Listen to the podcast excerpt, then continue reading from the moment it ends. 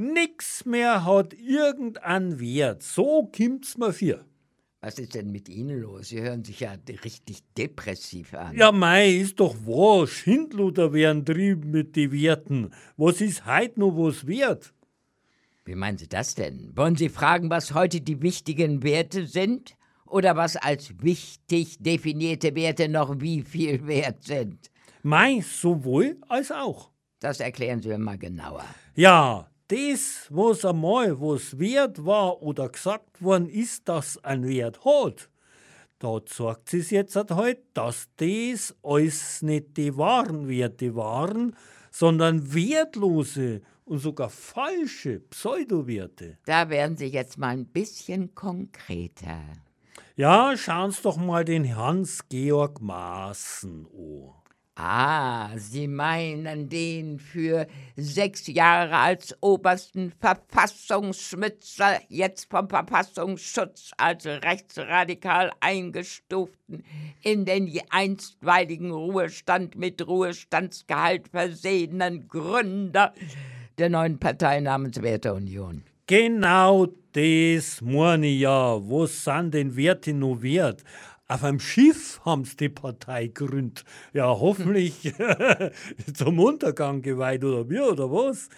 Wenn er ein Seicherner eine Werte-Unionspartei gründet und für sich Werte beansprucht, was sind dann Werte noch wert?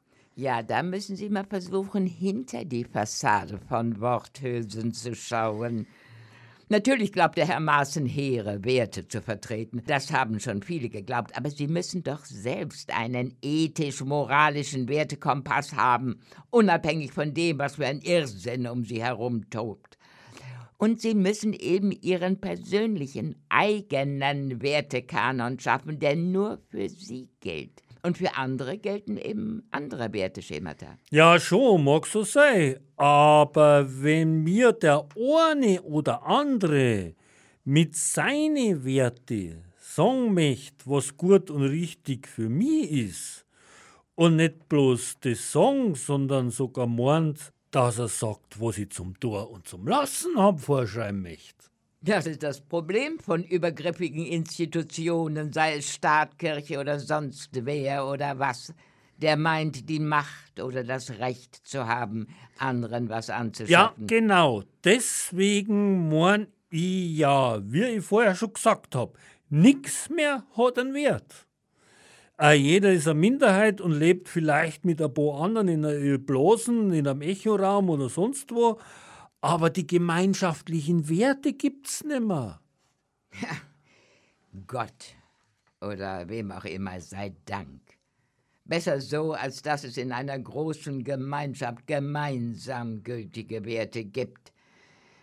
Die gab es in der Geschichte schon allzu oft und zum Schaden der Menschen und äh, der Moment. Menschlichkeit. Moment, Moment, wir meinen uns jetzt das. Das müssen wir schon genauer Ja, in die Geschichte reinschauen. Immer das Gleiche. Es war notwendig für Werte eines römischen Reiches mit einem Gottkaiser Mitglieder, die dieses Staatskonstrukt mit dem Glauben an einen einzigen nicht staatlich legitimierten Gott in Frage zu stellen, ans Kreuz zu nageln. Ah, die ehemaligen Christen. Ja, und das geht weiter so.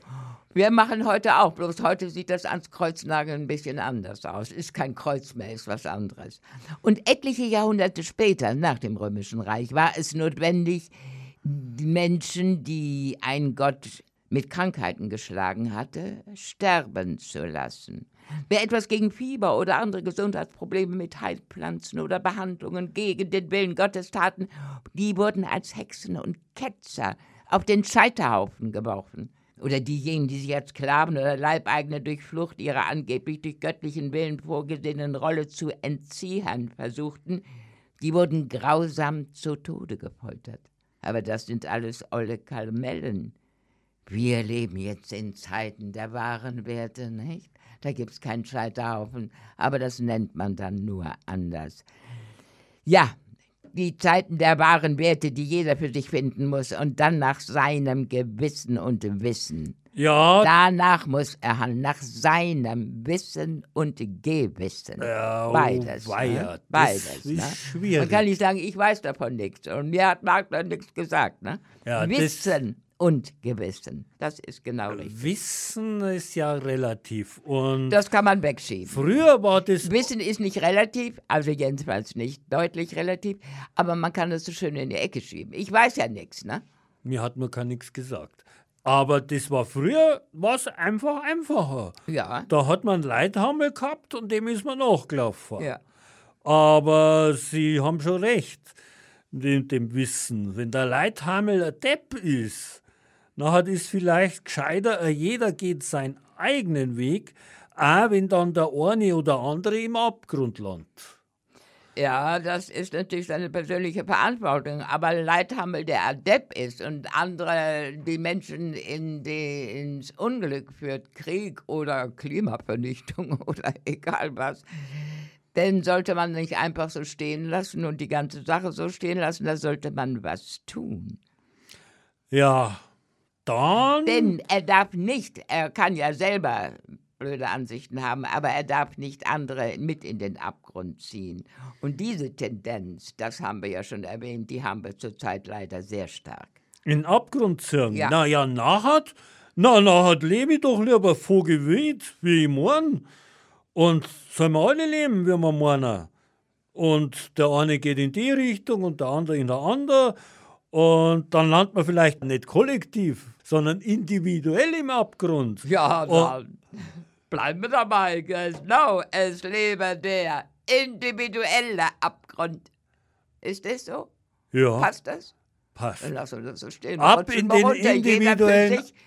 Und bloß, bloß nicht irgendeine These drüber, Theorie drüber. Das ist der richtige Weg. Nein, der Das individuelle Abgrund, Zukunft. er lebe der hoch. individuelle Abgrund, der lebe hoch hier.